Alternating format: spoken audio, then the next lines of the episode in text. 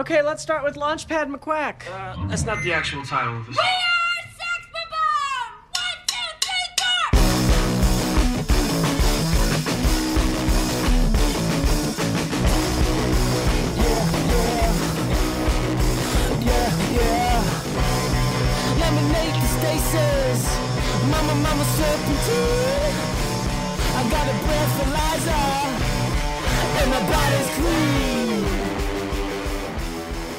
Saludos amigas y amigos, yo soy Mario Alegre Femenías y aquí estoy en compañía de Juanma Fernández París. Saludos Juanma. ¿Sabes? Bueno, bueno, este, pero estás dañando mi plan de que este podcast sea como que el equivalente de los dos viejitos de los Muppets. Eh, o Tenemos que empezar a hablar demasiado- de- estás con- Muy te- jovial. Te escuchas muy jovial, muy positivo. Saludos Eh, amigos y amigas. Venimos aquí a hablar de Eventualmente cine. de aquí a 40 años seremos los viejitos de los Muppets. Bueno, yo creo que de aquí a dos o tres películas nos convertiremos en los, en los monstruos de los Muppets. Dale. Dependiendo de cómo vaya esto. Eh, este es el primer episodio de la cuenta regresiva de las 50 mejores películas de la década. Y para darles un recordatorio, si no escucharon el episodio introductorio que ya salió en el Patreon el mes pasado, eh, estas son las reglas. Juanma va a escoger sus 50 películas. Yo voy a escoger las 50 mías. No las vamos a compartir previo a sentarnos aquí a grabar. Y se repetirán algunas, no lo dudo, pero no van a estar en un orden, ¿sabes? No vamos a estar A coordinando el menos de orden. que sea esa cosa así que, que de momento empezamos a decir las mismas en los mismos números Sí. y entonces hay que clausurar el podcast inventarnos otra cosa. Así que en el episodio de hoy vamos a estar dando las menciones honorables a aquellas películas que no entraron en el top 50 ni de Juanma, ni en- digo, a lo mejor cayeron, no que entraron en el mío, pero sí entraron en Las el de dejamos- las que nosotros dejamos fuera. Las que nosotros exactamente, las que dejamos fuera y vamos entonces a decir la que está en la posición 50 y 49 y ya entonces a partir del episodio de enero y todos los episodios mensuales vamos a ir de 4 en 4 bajando en cada una de las respectivas listas. Juanma, ¿cuáles películas no cayeron en tu top 50? Pues- ¿Y por qué? Si ¿Y quisiera compartir. Este. Pues sí, pues, o sea, voy a compartir tres de las que se quedaron fuera, o sea, tres menciones honoríficas, este, y dos de ellas son películas puertorriqueñas, Ok. que de momento en el ejercicio de, porque cuando uno, obviamente uno piensa, es, es síntoma de la cantidad de cine que uno consume, que cuando haces el ejercicio y va- tienes que de momento acordarte de que no solamente el cine independiente y el cine comercial de Hollywood fue lo único que estrenó durante esa década, que afortunadamente durante esa década aquí abrieron unas salas adicionales de, de Fine Arts. Antes Fine Arts hace 30 años era solamente una sala. Eh, eso Después ca- fueron eso- tres. Después fueron, eso cambió en los, no, en los 90. Eh, yo las cinco veces que vi The Age of Innocence fue en la cajita aquella que había la en la Fine de Arts de Miramar de atrás. Este, de las 10 veces que la vi, cinco veces fue en esa cajita. Pero no hablemos de, de el Scorsese Entonces- episode. Este, Ah, yo no. pensé que iba a ser el Pfeiffer Eh, eh, episode. No, es, no va a haber Pfeiffer episode porque en realidad la chica ha estado retirada o haciendo porquerías durante la última década. Con excepción de Stardust, que no la pensé como una, una mención honorífica. Pero- eh, pero, pero no cae porque es 2007, así que Ah, no es de la década. Así que, pero si fuera de esta década, mira, mira lo mucho que se ha tardado. O sea que esto va a ser un Michelle Pfeiffer less top 50. Michelle Pfeiffer less top 50. Increíble. Pero precisamente en la revisión de, de momento, wow, espérate, ¿qué películas internacionales? Porque esto para, para que sea una lista creíble, eh, pues no solamente puede ser las 50 mejores películas de Hollywood.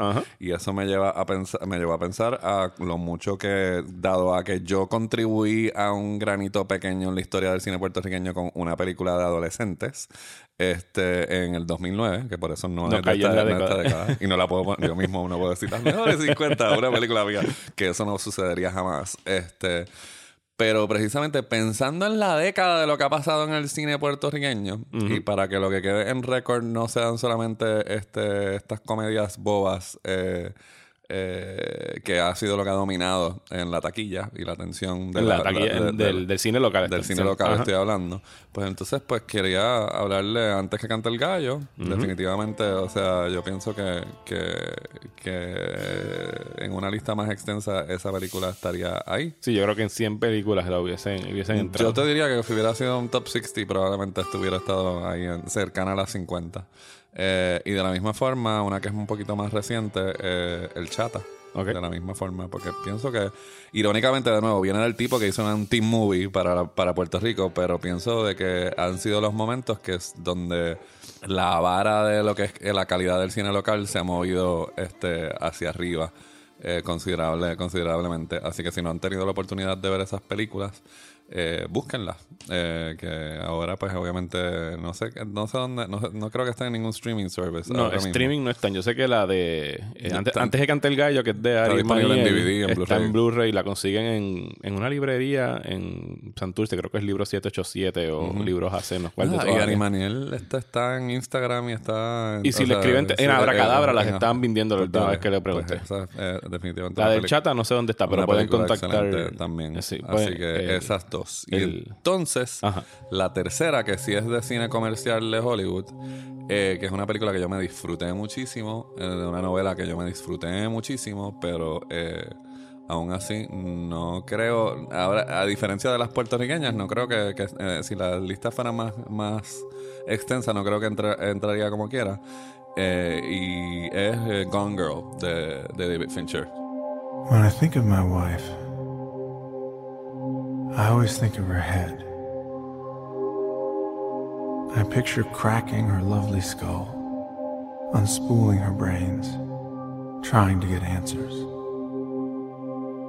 The primal questions of any marriage. What are you thinking? How are you feeling? What have we done to each other? Mucho de mi deleite con esa historia fue descubrirla en la novela, que no es culpa de la película. La película está excelente. Es una adaptación. Si hubiéramos, si hubiera que hacer una lista de las mejores adaptaciones, definitivamente estaría allá arriba.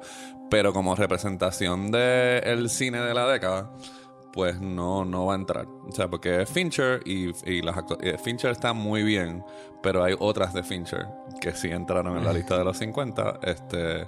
Que definitivamente, pues por eso no es como que hay una regla que tú me diste que solamente una película por No, no, no, director. no hubo esa regla. Pero a- aparentemente yo sí me impuse eso. Eh, o- así que Gone Girl es una película que se queda. Que, que- que pi- que quiero mencionarla porque, de nuevo, es las actuaciones del elenco secundario. De recordarle a la gente que Ben Affleck no estuvo la década completa eh, miserable haciendo de Batman. The sad Batman. Eh, este, sí, Hello Darkness, my old friend. Este, eh, así que nada, quería como que hacer el shout out de, de, de Gone Girl. Sí, Este, todas las que menciona me gustaron mucho. No, no están en mi lista, eso sí lo, lo puedo adelantar. De hecho, ahora que mencionas el, el que no hubo una regla de incluir solamente una película de un director, me sorprendí cuando, cuando vi ya el top 50 mío. Los directores que quedaron fuera fue algo que me chocó tan pronto lo vi, pero no puedo adelantar cuáles son. No, o sea, no me vas a decir, no me vas a decir si me voy a tener que, que sufrir muchas menciones de Lars von Trier en, la- en el top 50. Eh, va a haber mención de Lars von Trier, no va a haber muchas versiones de Lars von Trier. No muchas, ok. No, bueno. no. Eh, te puedo decir, va a haber una mención de Lars von Ok, Trier. ah, bien. Voy a tener que traerme un flash de alcohol. Pero para por ejemplo, no. Bueno, no, no va a chotear. Dale. ¿Quién no está en la lista? Evidentemente no es la 50 ni la 49. Eh, no, no es la 50 ni la 49. Pues, ¿Cuáles son las tuyas? Mis menciones honorables, hablando de directores que sí están en la lista, pero no había una regla de solamente poner una, es eh, Shutter Island, del director Martin ¿En serio? Scorsese. Esa como mención honorable. yo sé que yo estoy en esa esquinita de la cafetería de la High donde nadie le habla al tipo que le gustó Shutter Island, pero a mí me encanta Shutter Island. O sea, Ah. A mí me gusta mucho lo que hizo Scorsese trabajando por primera vez para él en el género de horror, porque Cape Fear es más un thriller que una película de horror, aunque es ho- ho- horror- Eso, yo, esa podríamos debatirlo y se consumiría el podcast completo. Estoy en desacuerdo, pero dale. Pero el nada, el hecho de que él estaba trabajando en esta en este género con Leonardo DiCaprio, todo lo que tenía que ver con el manicomio, la construcción de ese misterio, es una película que admiro muchísimo, me encanta el final, pero sí, el señor eh, Martín Scorsese ha hecho otras películas que sí van a estar en la lista, así que esta es una que se quedó afuera. No, fíjate, como, como lo que mencionas del top 60, en un top 60 no hubiese estado quizás en un top 60. Solamente quería darle un pequeño Sí, es como que. shout out. sí. Eh, al igual que esta es otra, que es Black Swan de Darren Aronofsky. Anda, fuera. Que quedó fuera. Me sorprendió cuando, cuando quedó fuera. O sea, porque yo soy de que de la década pasada, para mí The Fountain es una de las cosas mejores que se estrenaron en esos 10 años. Pero esta Esa es la otra mesa en la otra esquina es de la, la cafetería. otra mesa en la cafetería. No, no, es la misma. Shutter Island y The Ah. Ah, chévere.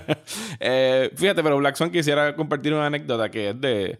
No es de las mejores películas que yo pondría de la década, pero sí me dio uno de mis momentos favoritos como fan del cine de la década.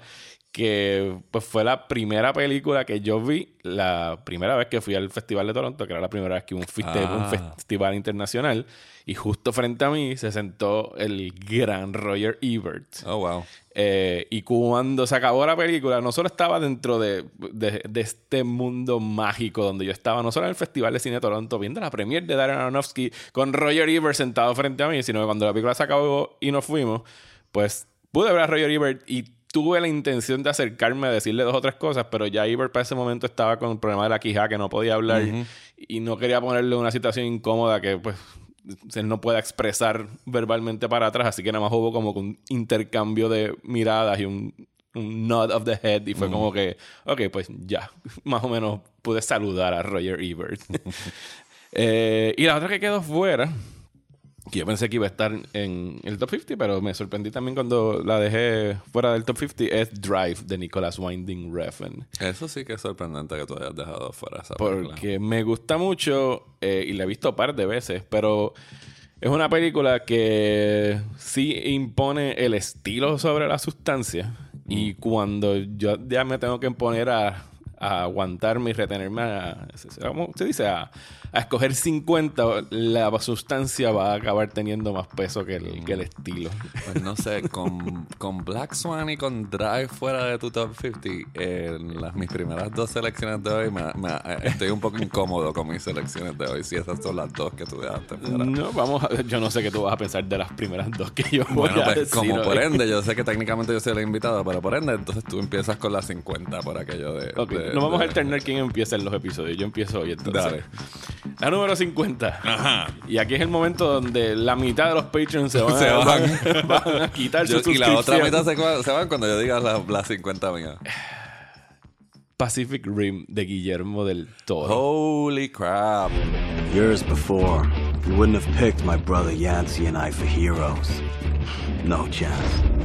Alright, let's suit up and kick some ass. We were never star athletes, never at the head of the class. But we could hold our own in the fight. And it turned out we had a unique skill. We were drift compatible.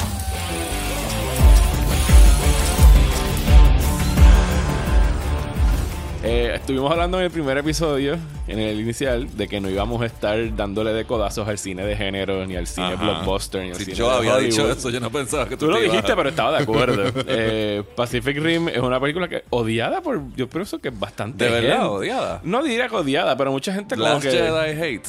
No, no, porque entonces ya, ya las Jedi cae en otro tipo de odio, porque ya es de fanatismo de la vieja escuela. Para mí esta es que mucha gente se, así como que se alza de hombros y lo más, seguro lo están haciendo ahora mismo, si todavía están escuchando.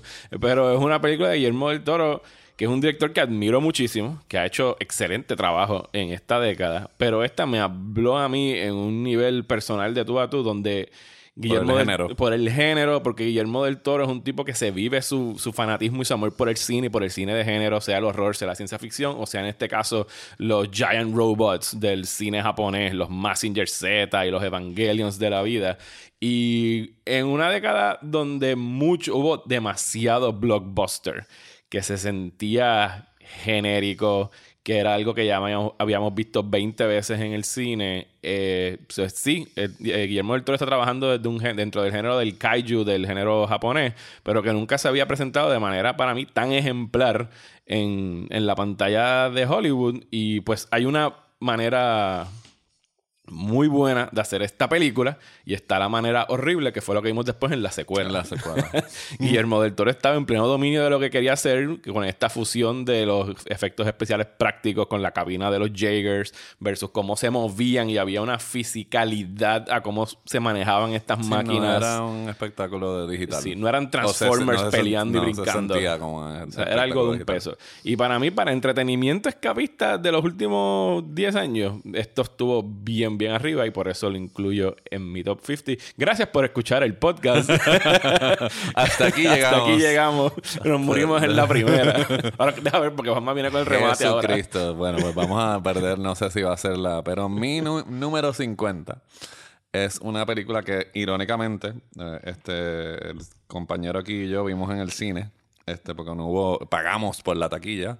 Porque ¿Tú y yo? No, ah, sí, porque no hubo proyección de prensa, porque esa distribuidora no hace distribuciones de prensa. Dime el año. Este, ay, no te voy a decir el año. No, no, que quiero jugar el guessing lo game Te voy a decir, bueno, 2011. Ajá. Este, Diablo, tengo que ir bien eh, para atrás. Y nada, eh, si hay dentro de los géneros, de nuevo, yo quizás no, no soy tan afín al género de la ciencia ficción, aunque pienso que lo que, lo que dijimos en la última vez aplica, ¿entiendes? Ciencia ficción no se asocia a ciencia ficción, las películas de adolescentes, pero en este caso esto es una oferta de horror. Y aunque pienso que cualquier persona que está haciendo el top 50 o el top 10 de las mejores películas de, de horror de la década, esta probablemente no va a ser incluida. Para mí es la oferta de horror más creativa e inteligente dentro del género. Ah, ya sé Eh, cuál. este, y es la película Cabin in the Woods. Yes, esa misma.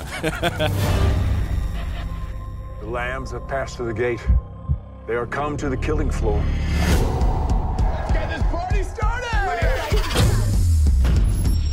I seriously believe something weird is going on. Eh, o sea, yo siento que todo el mundo, eh, supuestamente, no todo el mundo, pero mucha gente se trepó en, en el tren de Josh Whedon eh, cuando para, Aven- para la primera Avengers.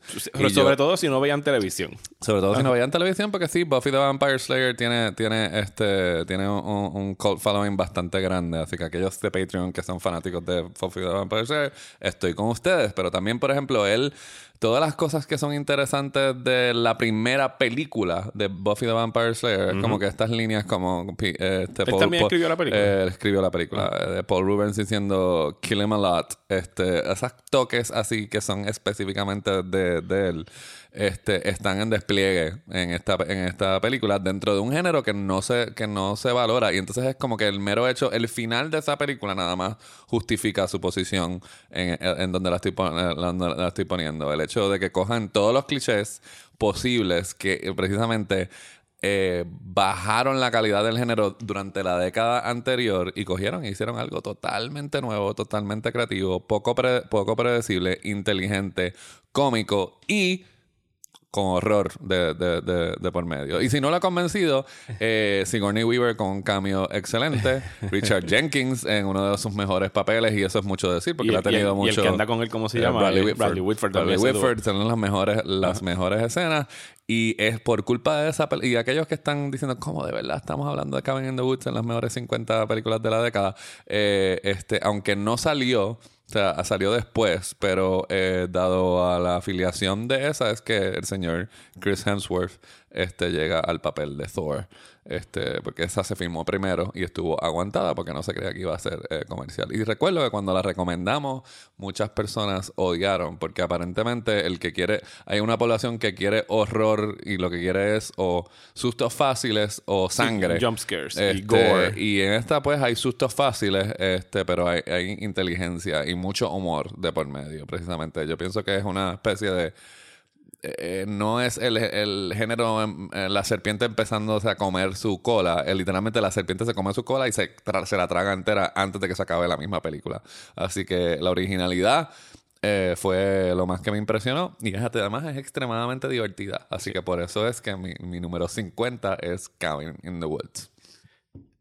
¿Están ahí todavía? No, yo creo que, yo creo que no hay nadie ya. Yo no, no, yo que- estoy muy de acuerdo con todo lo que acabas de decir de Cabin in the Woods. Una película que sí puedo adelantar no va a estar en mi top 50. Pero me acabas de hacer un buen caso para editar la lista que no voy a hacer.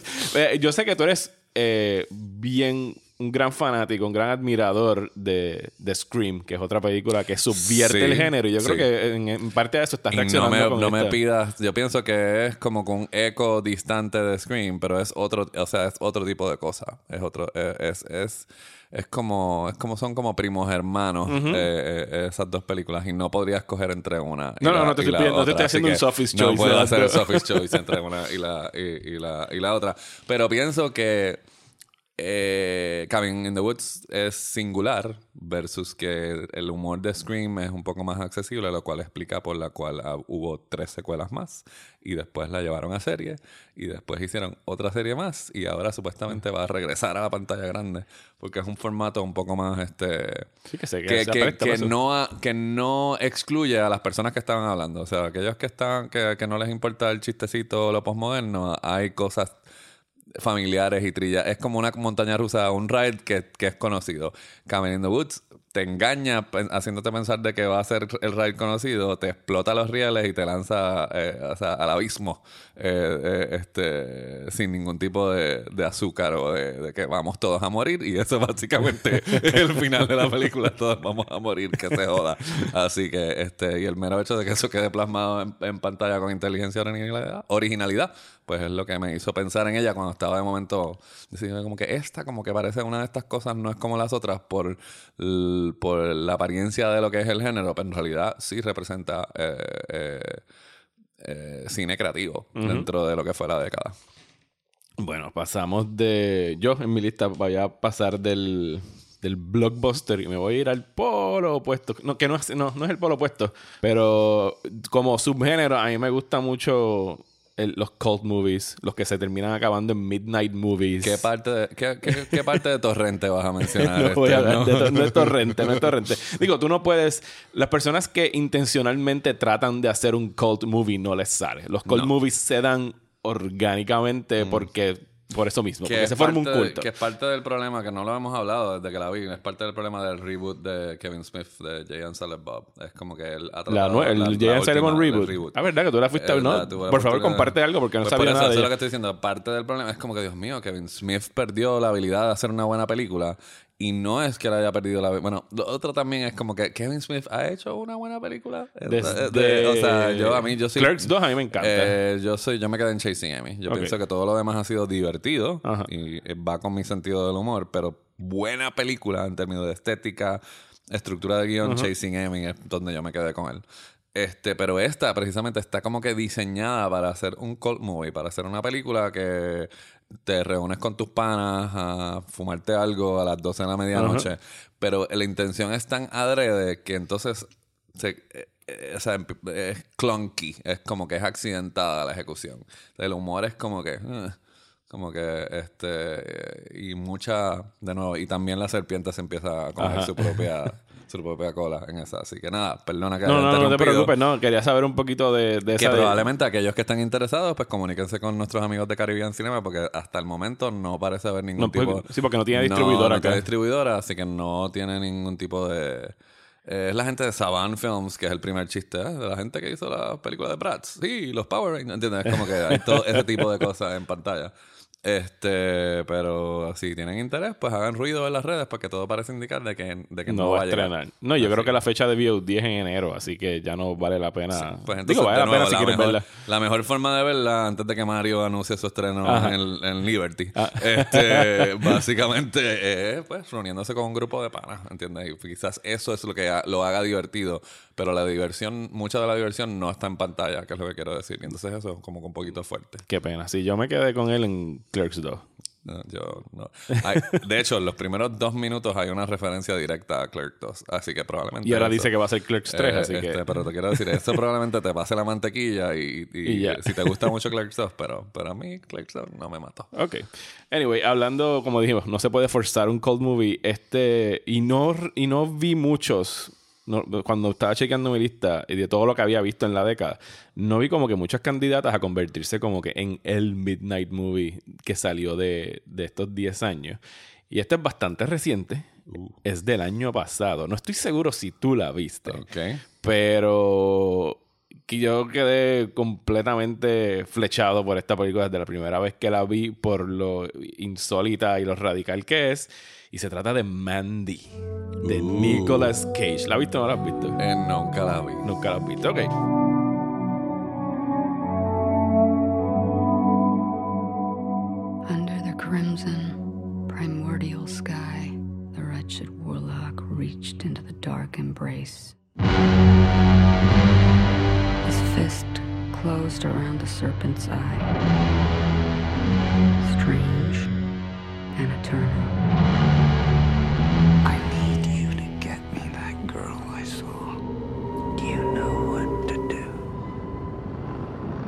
Esta película es de Panos Cosmatos, es un director canadiense que ya había hecho otro tipo de Midnight Movie con eh, Beyond the Black Rainbow, pero esta, o sea, el esqueleto de esta película es el Revenge Story. Nicolas Cage, que si vas a hacer un cold movie, pues Nicolas Cage es un buen sitio por donde puedes empezar con mucho cheese y esas cosas que él hace. No, ¿cómo va a ser?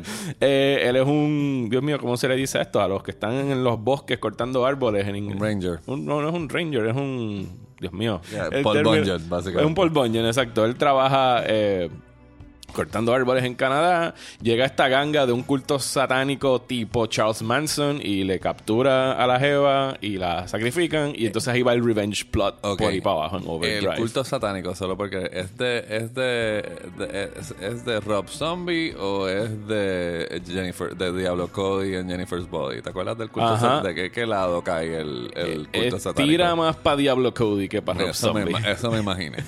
no es para Rob Zombie. no, no son los Devil's Rejects ni Ok, nada por de eso. just checking. Eh, y sí, la trama es súper simple, es súper trillada, porque esto lo hemos visto un chorro de veces Pero- y entonces está en la lista por... por la ejecución en términos cinematográficos de Panos Cosmatos, que crea eh, eh, esta propuesta cinematográfica eh, que es estéticamente bien original, mucha combinación de, de iluminación, de luces, de estética, de animación con live Estás action. esforzando mucho conmigo. Yo pienso No. que si me hablas de Cage, quizás me convences más. Nicolas Cage, que hace, que hace mucha mierda de películas. No.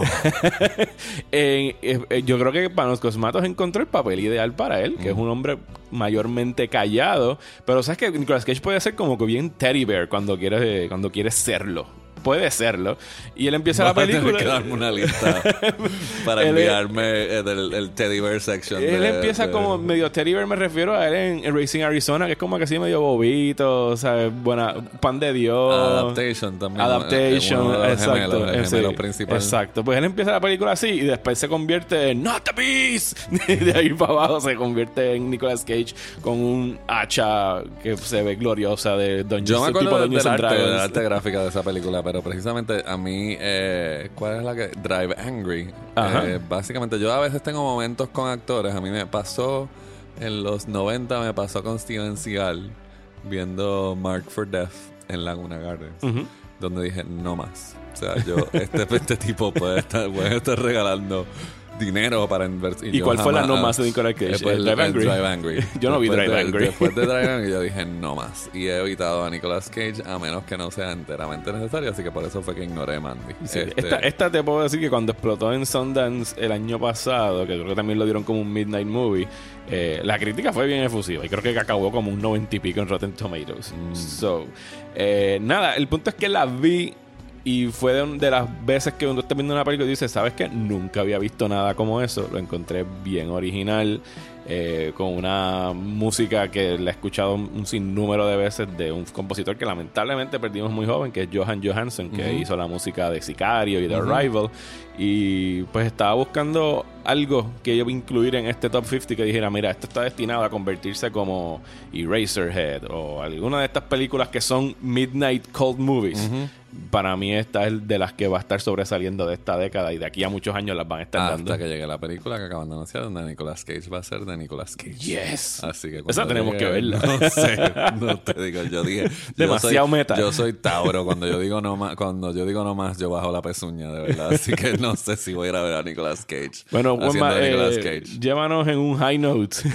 a ver si todavía queda pues gente yo no escuchando. sé si queda gente escuchando, pero si usted, yo pienso que los que la gente que la gente que estoy pensando ahora no están escuchando este podcast porque durante los últimos 10 años en las redes sociales a Mario y a mí cuando quieren como que restarnos credibilidad como Ajá. críticos de cine, Ujú. esta es una de las películas como que recurrente que se menciona, como que es como es posible, esta- mira, si, como, ¿para qué tú le haces caso a este tipo? Si a él le este- gustó si a él- esta película. le gustó esta película. Ok.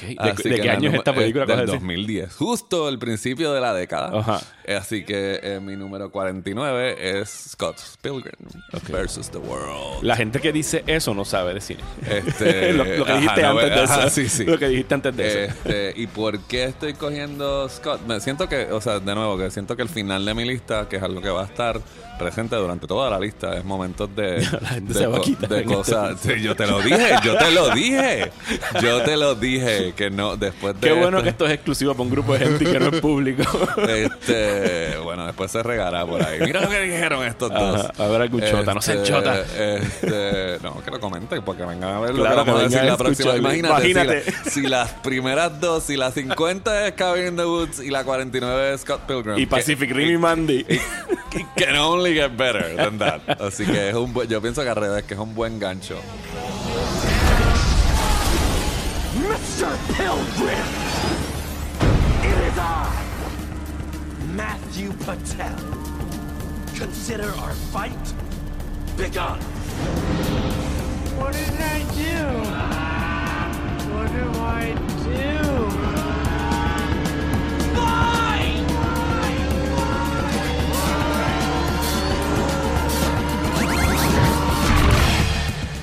El punto es que hemos estado en una década inundada de adaptaciones de cómic. Y esta película es una de las pocas donde se siente la creatividad tangible que cuando tú estás leyendo una buena novela gráfica, ¿entiendes? De que estás sumergido en ese mundo, en un estilo particular. En el medio, Con una ajá. voz particular. Y obviamente Edgar Wright se encargó también de reflejarlo en pantalla con- de una forma súper inteligente y súper cómica. Pero yo siento que es esta es representativa de lo que es la magia de la novela gráfica o del cómic. Es la mejor que todas las adaptaciones que se hayan hecho eh, eh, de películas de Marvel o de películas de superhéroes o de, de cualquier adaptación de cómic. Este, así que nada, o sea, es como que nos me recuerdo haberme divertido en, en muchísimo viendo esta película. En la sala vacía, en la- igual que yo. En la, no estaba, no fíjate, es una sala en- estaba en- bien en- vacía. Yo fui, estaba bien yo fui vacía. jueves, el día que estrenó, y éramos cinco Eh, personas. este, y entonces el mero hecho de que sea también la me- de nuevo es como que es esta hay alusiones a películas de superhéroes, hay alusiones a todo tipo de cosas, pero es la metáfora de la la relación romántica eh, colocada con las convenciones de otro género me pareció súper, súper, súper ingenioso.